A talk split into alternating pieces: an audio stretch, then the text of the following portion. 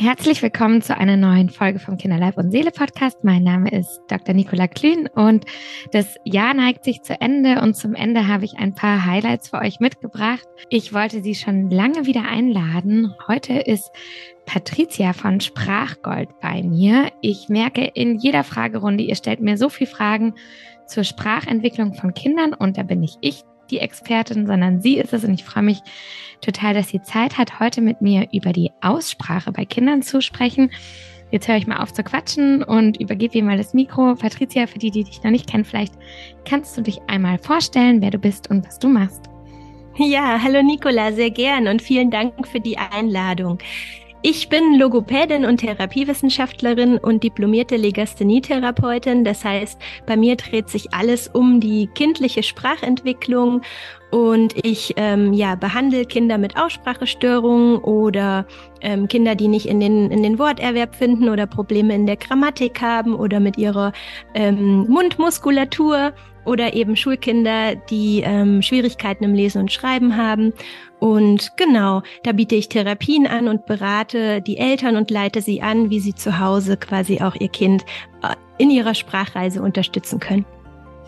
Noch dazu hast du für alle, die sich mit dem Thema beschäftigen wollen, einen super tollen, also nicht nur eine super tolle Webseite mit Blogartikeln, die ich gerne lese, sondern auch einen Instagram-Account, wo ich persönlich für mich schon ganz viel gelernt habe und das mache ich jetzt gleich mal hier als kleinen Disclaimer. Wir Kinderärzte werden in unserer Ausbildung ähm, mit der Sprachentwicklung sehr oberflächlich nur beschäftigt. Wir lernen das quasi im Rahmen der U-Untersuchungen so grob. Was muss da äh, grob da sein bei den jeweiligen U-Untersuchungen? Wir sehen ja auch die Kinder dann irgendwann nur einmal im Jahr. Es sei denn, es ist irgendwas und das ist dann so ein bisschen stiefmütterlich behandeltes Thema. Zumindest ist es mir aufgefallen, als ich dich bei ähm, Instagram entdeckt habe und angefangen habe, dir zu folgen, habe ich festgestellt, wie wenig ich doch wusste über die Sprachentwicklung und wie viel es zu lernen gibt. Und ich habe vor allem eins gelernt und da klärst du ja kräftig auf, dass man eben auch total viel machen kann und dass viele leider kinderärztliche Kollegen viel zu zurückhaltend auf Probleme in der Sprachentwicklung reagieren. Also ich danke dir schon mal für diese Infos und für alle, die es interessiert geht äh, zu Patricia auf den Account. Man kann da ganz viel lernen, auch über gesunde Entwicklung. Und heute haben wir uns vorgenommen, dass wir ein bisschen über die Aussprache bei Kindern sprechen. Ähm, und äh, die große Frage, ich habe auch eine kleine Fragerunde davor gestartet, was interessiert die Eltern? Und die große Frage ist natürlich immer so, ist das normal, was mein Kind mhm. macht? Und deswegen dachte ich, wir starten mal so ein bisschen damit, wie sich die Aussprache von Kindern überhaupt entwickelt. Also es gibt ja verschiedene Schritte, die können ja nicht von Anfang an jeden Buchstaben richtig aussprechen, sondern sie lernen das so peu à peu. Und vielleicht mhm. erzählst du uns mal, wie das funktioniert. Ja, im Prinzip hast du schon angedeutet, ne? Die Aussprache ist nicht von jetzt auf gleich da, sondern sie entwickelt sich wie alles in der Sprachentwicklung Schritt für Schritt und baut aufeinander auf. Und es gibt quasi für jeden Laut ein gewisses Zeitfenster, könnte man sagen, wann er normalerweise vom Kind erworben wird. Und ähm, die Sprachentwicklung beginnt schon lange, bevor uns die Kinder ihre ersten Wörter hören lassen. Beispielsweise ist für die Aussprache ein ganz wichtiger Meilenstein das sogenannte kanonische Lallen. Das heißt, die Kinder beginnen ungefähr ab, ab dem sechsten Lebensmonat, manche lassen sich auch bis zum achten Lebensmonat Zeit, ähm, Silbenkonstruktionen zu lallen. So etwas wie mam, mam, mam, da, da, da, wa, wa, wa. Das heißt, sie reihen Konsonanten und Vokale in Silben aneinander aneinander und üben da auch schon das Betonungsmuster ihrer Muttersprache. Also ein deutsches oder englisches Kind würde anfangs betont lallen, da, da, wa, wa, während zum Beispiel ein französisch aufwachsendes Kind endbetont lallen würde, also ähm, wa, wa, da, da. Mhm. Und ähm, genau, das ist sozusagen schon ein ganz wichtiger Schritt, denn da üben die Kinder Konsonanten und Vokale einander zu reihen, Ketten, Silbenketten zu bilden. Wörter bestehen ja aus Silbenketten und eben das Betonungsmuster ihrer Muttersprache einzutrainieren. Und man kann sagen, dass die meisten Konsonanten, also etwas wie m, p, k, t, ähm, wir unterscheiden ja Konsonanten und Vokale. Vokale wären A, E, I, O, U und so weiter. Dass mhm. die meisten Konsonanten also so bis drei Jahre, fünf Monate gelernt werden. Außer der Konsonant Sch also SCH wie in Schule, da lassen sich die Kinder oft länger Zeit, die werden, der wird in der Regel so mit fünf Jahren ähm, erworben. Genau. So spät erst. Mhm. So spät erst, genau. Ja, das ist tatsächlich der späteste Laut, der schwierigste Laut. Da muss man, wenn man sich das mal vor Augen führt, allein was das Kind da motorisch können muss, da muss man ganz schön äh, Wangenspannung haben und mhm. eine Schnute mit den Lippen machen können. Und man muss auch noch die Zunge zu einer Schüssel formen. Also da muss alles ganz koordiniert miteinander arbeiten. Ja. Und dann muss die Luft schön dosiert nach vorn herausgeschoben werden. Ja. Und wenn sie mhm. dann quasi den Gaumen und die Lippen passiert, entsteht dieser äh, Reibelaut.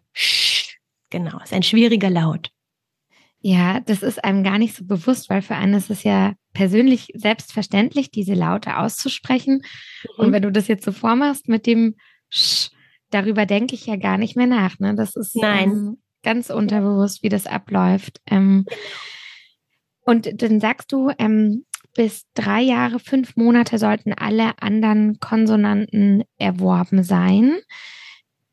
Ähm, genau. Manche sind ja für Kinder ähm, schwieriger als andere und das habe ich auch in meiner Fragerunde gemerkt. Mhm. Ähm, zum Beispiel haben überdurchschnittlich viele Mamas oder Papas mich gefragt, dass Kinder mit drei, drei Jahre, drei Monate, hier drei Jahre, fünf Monate, alles so in diesem mhm. Zeitraum, einzelne Konsonanten wie das K oder das mhm. R noch nicht beherrschen. Und mhm. witzigerweise, da wirst du mir sicher gleich erzählen, ob das ein Zufall war, wurden diese beiden Konsonanten häufig genannt.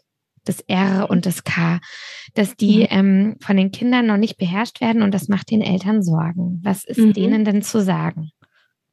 Ja, da muss ich vielleicht noch mal ein bisschen ähm, ausführlicher werden, um jetzt Eltern auch nicht zu verwirren. Also normalerweise, was heißt normalerweise im Chrom, die Sprachentwicklung hat ja immer eine gewisse Variabilität, sind die Konsonanten mit drei Jahren, fünf Monaten erworben. Aber wenn ein Kind das Sprechen von Lauten lernt, muss es zwei wichtige äh, Dinge lernen. Einmal, wie ich gerade beim Sch vorgemacht habe, wie die Laute motorisch im Mundraum gebildet werden.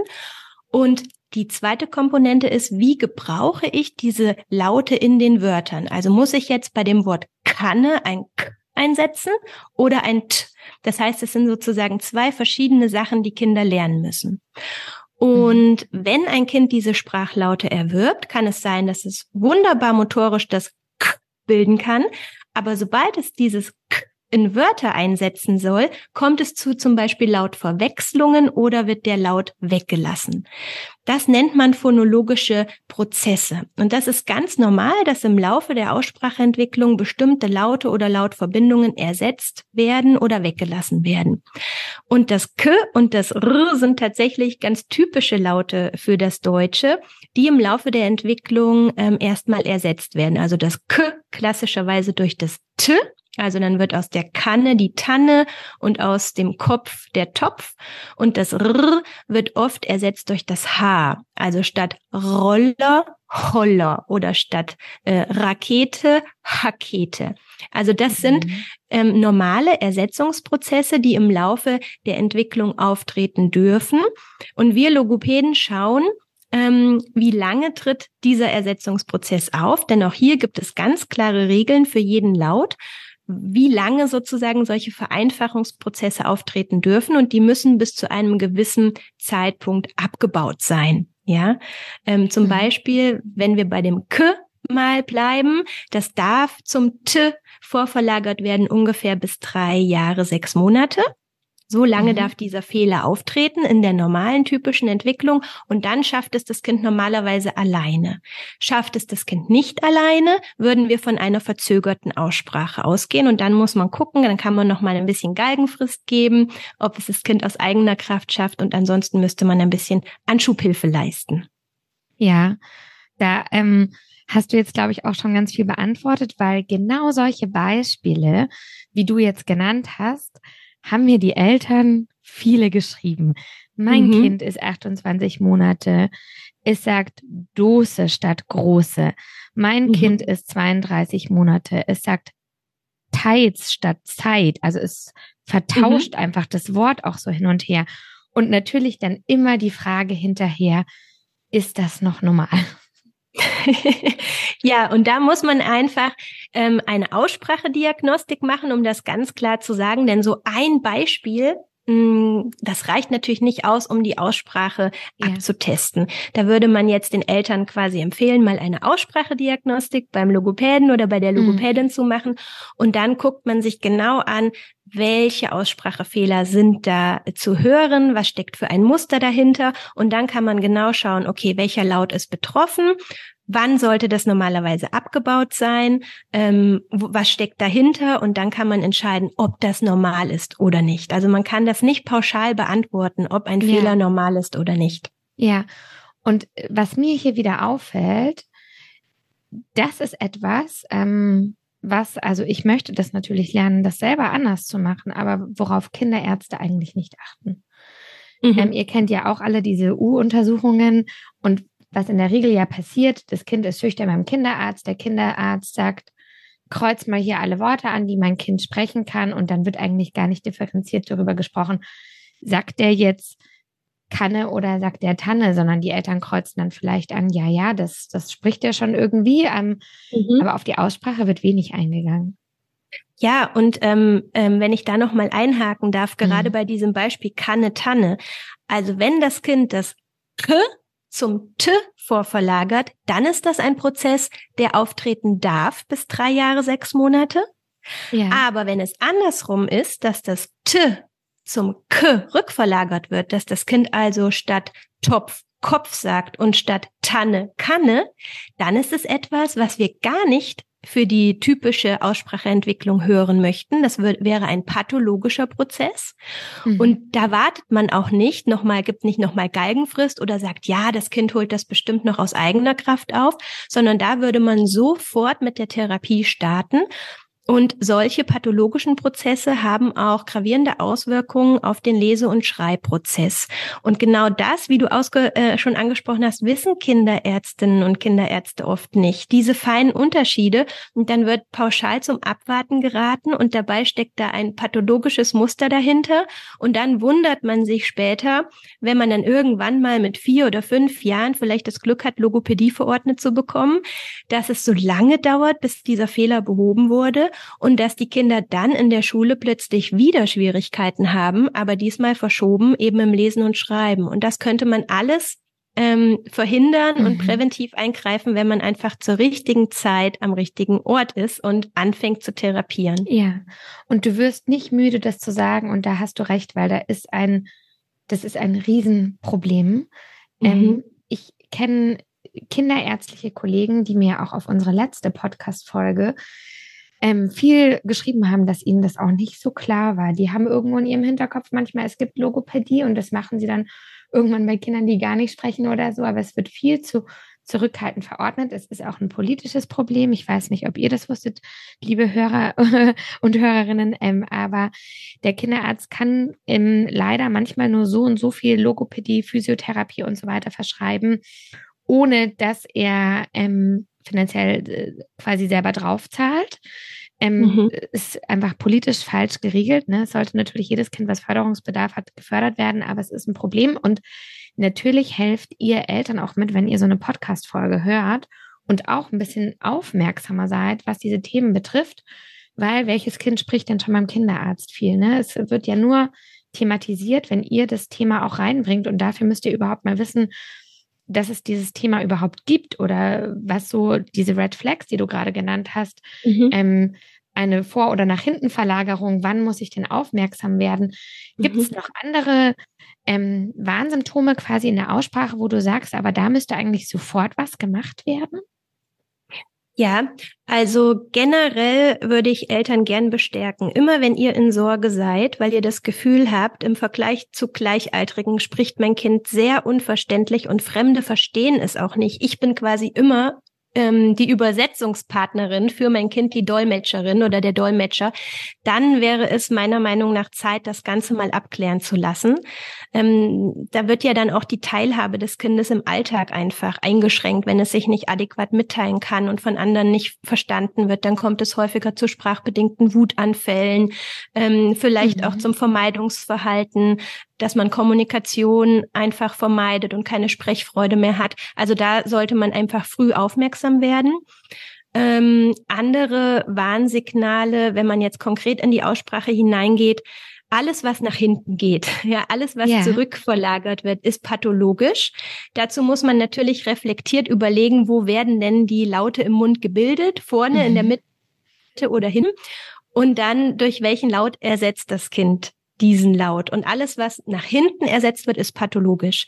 Oder wenn ihr so etwas hört, dass alle Anfangs ähm, Laute oder Anfangssilben getilgt werden. Also zum Beispiel ähm, Allo, ähm, e, ehe, ein e und e heuer. Also wenn sozusagen alle Anlaute durch mhm. ein h oder durch nichts ersetzt werden, dann ist das zum Beispiel pathologisch. Wenn ganze Silben getilgt werden, ähm, man hat oft ein gutes Gespür dafür, Entschuldigung, ähm, ob das jetzt noch normal ist oder tatsächlich ähm, ein gewisses Maß überschreitet. Also ich kann euch nur bestärken, wenn ihr das Gefühl habt, ich bin in Sorge. Unser Gehör ist sehr ähm, sensibel und eigentlich haben wir ein gutes Bauchgefühl, ob ein ja. Kind noch normal verständlich ist ähm, oder einfach zu stark unverständlich.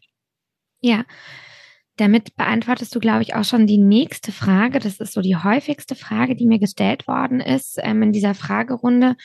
Wie lange ist eine undeutliche Aussprache in Ordnung? Ähm, mhm.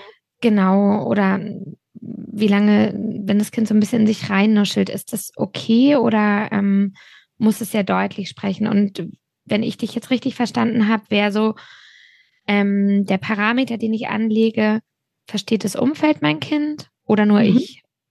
Genau. Und wenn mhm. ihr selber euer Kind nicht versteht, ist es Alarmstufe rot-rot. Ja, und es gibt ja. einige Eltern, die verstehen ihr eigenes Kind nicht und das ist in keinem Fall normal. Und da, mhm. ähm, was du jetzt meintest, wie verständlich ist mein Kind gegenüber Fremden, da gibt es tatsächlich ähm, neue Erkenntnisse. Eine groß angelegte Studie aus Amerika, ähm, von 2021. Da wurden tatsächlich genaue Kennzahlen erhoben, wie verständlich ist mein Kind in welchem Alter denn eigentlich gegenüber Fremden. Und ähm, da kann man sagen, mit äh, vier Jahren beispielsweise ist das Kind zwischen 40 und 70 Prozent für Fremde schon verständlich. Ja, mhm. und äh, dabei gilt diese 40 Prozent ist der Grenzstein, also 95 Prozent aller Kinder dieser Altersgruppe sind so 40 Prozent für Fremde verständlich und die 70 Prozent sind der Durchschnitt. Und da sieht man eigentlich schon, ne, Fremde verstehen das Kind immer weniger als die Familie, weil die hat sich natürlich hineingehört und hat ja viel mehr Kontakt mit dem Kind. Aber wir sind da schon bei einer recht hohen Verständlichkeit tatsächlich mit vier Jahren angelangt. Ja. Gegenüber Fremden. Okay, also das finde ich, ähm, ist ja ein, wirklich ein guter Parameter. Ähm, ich meine, ich glaube, so ein bisschen kennt ja jeder, dass die Großeltern mal kurz nachfragen, was hat er jetzt gesagt? Und man selber kurz denkt, ach, für mich war das jetzt ganz klar, aber natürlich mhm. muss man sich da wahrscheinlich auch manchmal selbst ertappen. Man ist ja dann in diesen Slang von dem Kind auch gut reingehört. Genau, genau. Aber wie gesagt, ähm, prinzipiell muss man, es ist schwierig, bestimmte Prozentzahlen zu nennen und dieses mhm. Wort Verständlichkeit umfasst ja sehr viel. Und wenn ich jetzt einfach sagen würde, na ja, das Kind muss im Alter von X so und so äh, stark verständlich sein, dann geht ein bisschen das Problem unter, dass auch ein, ein kleiner Ausspracheprozess, der die Aussprache in der Verständlichkeit nur wenig negativ beeinflusst, pathologisch sein kann ja. und Auswirkungen aufs Lesen und Schreiben haben kann. Deswegen ähm, ist es eigentlich wichtiger, immer genauer hinzugucken, welche Fehler das Kind macht um mhm. letzten Endes entscheiden zu können, braucht es schon Logopädie und auch welche Maßnahme wäre jetzt hier erfolgversprechend. Also allgemein zu sagen, Verständlichkeit gegenüber Fremden, ja oder nein, das ist eben immer, das ist so schwammig, ja. Also besser mhm. ist es, sich die Fehler genau anzugucken. Mhm. Jetzt ähm, habe ich mich gefragt, als wir über undeutliche Aussprache gesprochen haben, ist undeutliche Aussprache das gleiche wie Nuscheln? Ja, das ist wieder eine Klassifikationsfrage. Ja. Viele Eltern melden zurück, wenn sie beispielsweise zu mir in die logopädische Praxis kommen, mein Kind spricht undeutlich. Und dann denkt man erstmal, okay, undeutlich bedeutet vielleicht, es bewegt äh, die Lippen nicht ausreichend, ja, ähm, es, es redet einfach so ein bisschen sch schlodderig, ja, und nur so redet mein Mann auch. genau. Und das wäre dann aber quasi ähm, keine echte Aussprachestörung, ja. Hier mhm. könnte man ein bisschen in der Artikulation nachhelfen, wirklich auch die Artikulationsorgane, also die Lippen, die Zunge, die Wangen ausreichend zu bewegen. Ähm, und es ist aber ein Unterschied, ein, äh, ob ein Kind beispielsweise komplett Silben weglässt. Das kann ja auch äh, schnottrig als Aussprache von den Eltern bezeichnet werden. Also wenn ein Kind beispielsweise ähm, statt Buch Bu sagt und hinten sozusagen den letzten Laut weglässt, das könnte für Eltern ja ein Parameter sein, mein Kind spricht undeutlich. Ne? Das, das spricht so schnottrig, dass, da hört man nicht alle Laute, alle Buchstaben mhm. heraus. Und tatsächlich würde dann aber dahinter ein, ein konkretes Muster stehen, nämlich dass das Kind die einzelnen Laute tilgt. Also auch hier kann ich wieder nur sagen, man muss genau in der Tiefe einfach schauen. Okay. Ähm, ein Ausspracheproblem, was ja für viele Eltern sehr offensichtlich ist, ist das Lispeln. Mhm. Und darüber wollte ich mit dir auch nochmal sprechen, wenn wir gerade eh schon so ein bisschen über Pathologien sprechen. Ähm, mhm. Die Fragen, die die Eltern sich so stellen, sind natürlich, ist es überhaupt normal? Wenn ja, wie lange ist es normal und wann brauche ich Hilfe? Mhm. Also Lispeln, fast 40 Prozent aller Vor- und Grundschulkinder in Deutschland lispeln. Also es ist ein sehr häufiges Problem. Lispeln bedeutet, die Zunge knallt gegen oder zwischen die Zähne bei den S-Lauten, also S, S und S. Und das klingt dann natürlich verwaschen, undeutlich, weil so unschöne Nebengeräusche eben damit herauskommen. Und das therapiert man in der Regel ab fünf Jahren ähm, denn die Kinder müssen hier schon ein bisschen Aufmerksamkeit mitbringen und konzentriert auch vor dem Spiegel ähm, ja üben können in Anführungsstrichen. Ähm, ich habe viele Kinder, bei denen ich das schon mit vier Jahren therapiere. Das kommt immer auf das Kind drauf an, wie aufnahmefähig ist es und wie compliant. Manchmal gibt sich das Lispeln auch mit dem Zahnwechsel, aber das ist eher selten. Man muss in einer Diagnostik ähm, schauen, was sind die Ursachen für das Lispeln. Hat das Kind den Laut S einfach nur, in Anführungsstrichen, einfach nur falsch gelernt? Liegt da also ein falsches Bewegungsmuster ähm, angelegt äh, vor, so dass es eben nie gelernt hat, die Zunge an den richtigen Platz zu legen? Oder ist die Ursache ein muskuläres Problem, sprich, dass die Zunge ähm, zu wenig Tonus hat, also zu wenig Kraft, vielleicht im Bewegungsausmaß eingeschränkt und in der Koordination eingeschränkt und kann die Zunge quasi gar nicht den Laut Z richtig bilden, weil die muskuläre Kraft fehlt, dann müsste man entsprechend hier auch noch myofunktionelle Therapie machen, bevor man letzten Endes das Z richtig anbahnen kann. Ja, mega spannend. Also es ist wirklich total spannend. Und jetzt hast du uns ja schon so ein bisschen äh, angedeutet, was du mit den Kindern so machst. Und ich habe mir auch überlegt, was können wir Eltern denn zu Hause machen, um eine gute Aussprache zu unterstützen? Ähm, wie kann ich quasi sicherstellen, wahrscheinlich gar nicht, aber wie kann ich es vermeiden, dass mein Kind äh, sowas falsch lernt, zum Beispiel ein S oder ähm, genau, wie wichtig ist mein Vorbild, mein Sprachvorbild für das Kind in der Aussprache? Sehr wichtig. Also du bist zwar nie schuld an einer Aussprachestörung, die bringt das Kind entweder genetisch schon mit auf die Welt oder es hatte vielleicht ähm, häufig Mittelohrentzündungen oder Paukenergüsse in den ersten drei Lebensjahren, so dass es die Laute nicht richtig lernen und nicht richtig abspeichern konnte. Aber du kannst zum einen auf dein Sprachvorbild achten, indem du bewusst ein bisschen langsamer sprichst, deutlicher sprichst, dein Mundbild mhm. Gut präsentierst mit ausgeprägten Sprechbewegungen Mm, du kannst, wenn dein Kind Fehler macht, die, wie gesagt, in der Entwicklung ganz normal auch auftreten dürfen, kannst du diesen Fehler im Corrective Feedback aufgreifen und nochmal verbessert zurückgeben. Also wenn dein Kind beispielsweise Etterling sagt, dann sagst du bitte nicht, nein, so heißt das nicht. Das heißt nicht Etterling, das heißt Schmetterling. Bitte sprich mir nach. Sag mal Schmetterling. Das wäre ja. falsch, das ist kontraproduktiv. Damit nimmst du Sprechfreude. Aber du darfst natürlich gerne so etwas machen wie, ah, den Schmetterling meinst du? Ja, der Schmetterling ist schön bunt. Mhm. Also, dass du es quasi nochmal aufgreifst, das Wort, ja. den fehlerhaften Laut nochmal ein bisschen überbetonst und prägnant machst, damit dein Kind ihn wahrnehmen kann. Und du kannst auf Risikofaktoren achten, beispielsweise langes Schnullern, ähm, hm. im besten Fall vermeiden. Also wenn jetzt Eltern zuhören mit noch ganz kleinen Kindern und Babys, ähm, versucht den Schnuller wirklich wohl dosiert einzusetzen, wie, wie Medizin zu betrachten, ähm, auch auf das lange Trinken aus der Nuckelflasche zu verzichten, früh den Becher anbieten, ja, den ganz normalen offenen Becher, ähm, damit die Zunge auch lernt, an die richtige Position im Mundraum beim Schlucken zu gehen.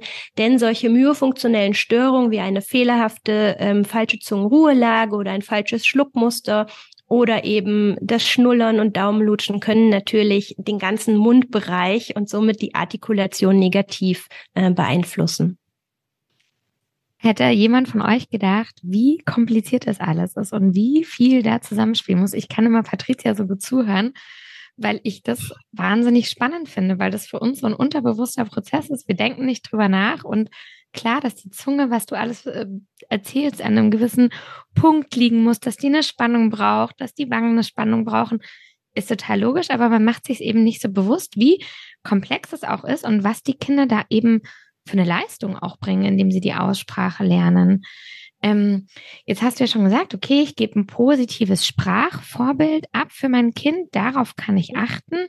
Ich kann es gut korrigieren, eben nicht so, wie du in dem ersten Beispiel gesagt hast, sondern korrekte Feedback hast du es genannt, richtig? Ja, korrektives mhm. Feedback. Mhm. Ja. Eine verbesserte Und Wiederholung, genau.